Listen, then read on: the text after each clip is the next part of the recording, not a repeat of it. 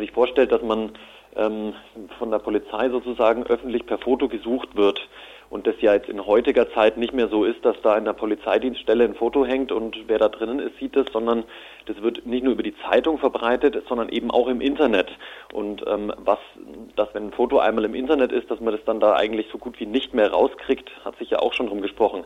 Wenn man sich das alles vorstellt, ähm, dann kann man davon ausgehen, dass das an ihr haften bleibt, an ihr kleben bleibt, dass man das nicht mehr los wird. Und jetzt ist es ja so, dass zu dem Zeitpunkt, wo die Polizei ermittelt, nicht feststeht, dass man eine Strafe begangen hat. Also es ist ja auch nicht so, dass jede Ermittlung der Polizei oder jede Beschuldigung oder jeder Tatverdacht zwangsläufig zu einer Verurteilung führt. Es gibt ja auch noch sowas wie Verfahrenseinstellungen oder auch Freisprüche. Dass ihr Foto mit dem Vorwurf, Beschuldigte einer Straftat zu sein, für immer sozusagen in Verbindung stehen wird, wenn man sie darauf erkennt oder wenn Bekannte sie oder Freunde sie erkennen oder Arbeitgeber. Damit ist der, der Eingriff in die Persönlichkeit, Stichwort wäre auch Recht am eigenen Bild, denke ich, gut umschrieben. Wie groß ist diese Öffentlichkeitsverhandlung? Wo alles findet man die Bilder der Betroffenen verbreitet? Nun, das ist jetzt kein Vergleich natürlich mit der Hamburger ähm, Öffentlichkeitsverhandlung nach G20. Ähm, allerdings war das auch natürlich in einem ganz anderen medialen Fokus. Aber hier lokal hat äh, diese ganze ähm, Polizeieinsatz vom 31. Mai beziehungsweise die ähm, die Blockade der Abschiebung schon sehr große Wellen geschlagen. Das heißt, alles, was unter dem Stichwort läuft, da gab es immer ein erhebliches öffentliches Interesse. Und jetzt ist es so, wir haben hier zwei Lokalzeitungen, die Nürnberger Zeitung und die Nürnberger Nachrichten, ähm, und die haben ein gemeinsames Internetportal. Ähm, und auf diesem Internetportal war für eineinhalb Tage das Bild sozusagen, wenn man da einfach mal draufgegangen ist auf die Startseite und gescrollt hat, dann war das da ganz zentral zu erkennen. Ich weiß jetzt nicht genau, wie viele Leute diese Seite täglich abrufen, aber es ist schon eine erhebliche Zahl. Und dann kann man natürlich bei jedem Artikel immer einfach auf Teilen, Facebook, Twitter, was auch immer machen, wie viele Leute dieses Bild jetzt geteilt haben, weil es ein Interesse an dem Fall gibt und das geistert dann so durch die sozialen Medien. Es ist halt einfach auch nicht mehr kontrollierbar. Und da setzt auch eben meine oder unsere Kritik an. Ist diese Öffentlichkeitsverhandlung also in diesem Fall klar rechtswidrig?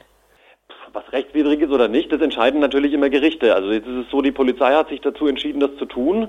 In Absprache mit der Staatsanwaltschaft ist ja Ermittlungsbehörde der Staatsanwaltschaft und ein Amtsrichter hat das Ganze mutmaßlich abgenickt wie, oder, oder geprüft. Ich will hoffen, dass es nicht ausführlich geprüft hat.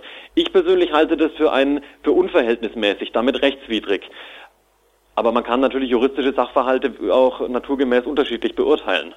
Könnte diese Fahndung dann gerichtlich beendet werden? Das wäre denkbar, ja.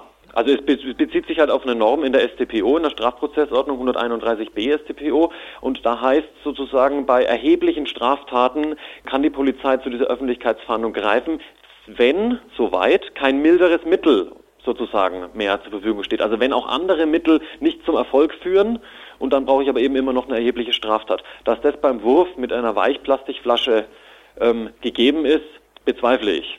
Zumal der Beamte nur leicht verletzt gewesen sein soll, weiterhin dienstfähig. Haben die Behörden auf Ihre Kritik reagiert, wonach diese Öffentlichkeitsverhandlung unverhältnismäßig ist? Direkt auf mich nicht, aber ähm, unsere, also hier in der Zeitung ähm, gab es sozusagen dann auch Presseberichterstattung, nachdem auch ein lokales Bündnis gestern eine Kundgebung vor den Behörden gemacht hat, gab es eine Anfrage von der Lokalzeitung bei der Staatsanwaltschaft. Die Sprecherin der Staatsanwaltschaft hat dazu aus einem Urteil zitiert, was mir jetzt aber nicht vorliegt, dass ähm, es heißt, wenn der Rechtsfrieden durch eine Straftat gestört oder das Sicherheitsempfinden der Bevölkerung beeinträchtigt wird. Hört sich jetzt auch wahnsinnig juristisch und spröde an, aber auch hier kann man auch wieder streiten. Dieser ganze Polizeieinsatz war erheblich umstritten.